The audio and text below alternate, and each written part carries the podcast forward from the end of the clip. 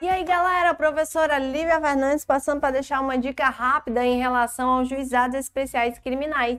Você sabe qual é a competência disso daqui? Então preste atenção. Os juizados especiais criminais, criminais e não cíveis, são competentes para julgar as infrações penais. Quais são essas infrações? As contravenções e os crimes em que a pena privativa de liberdade máxima e não mínima, a máxima, não seja superior a dois anos. Cuidado para não confundir máxima com mínima e cuidado para não confundir o percentual de dois anos. Essa é a dica de hoje e até a próxima. Valeu!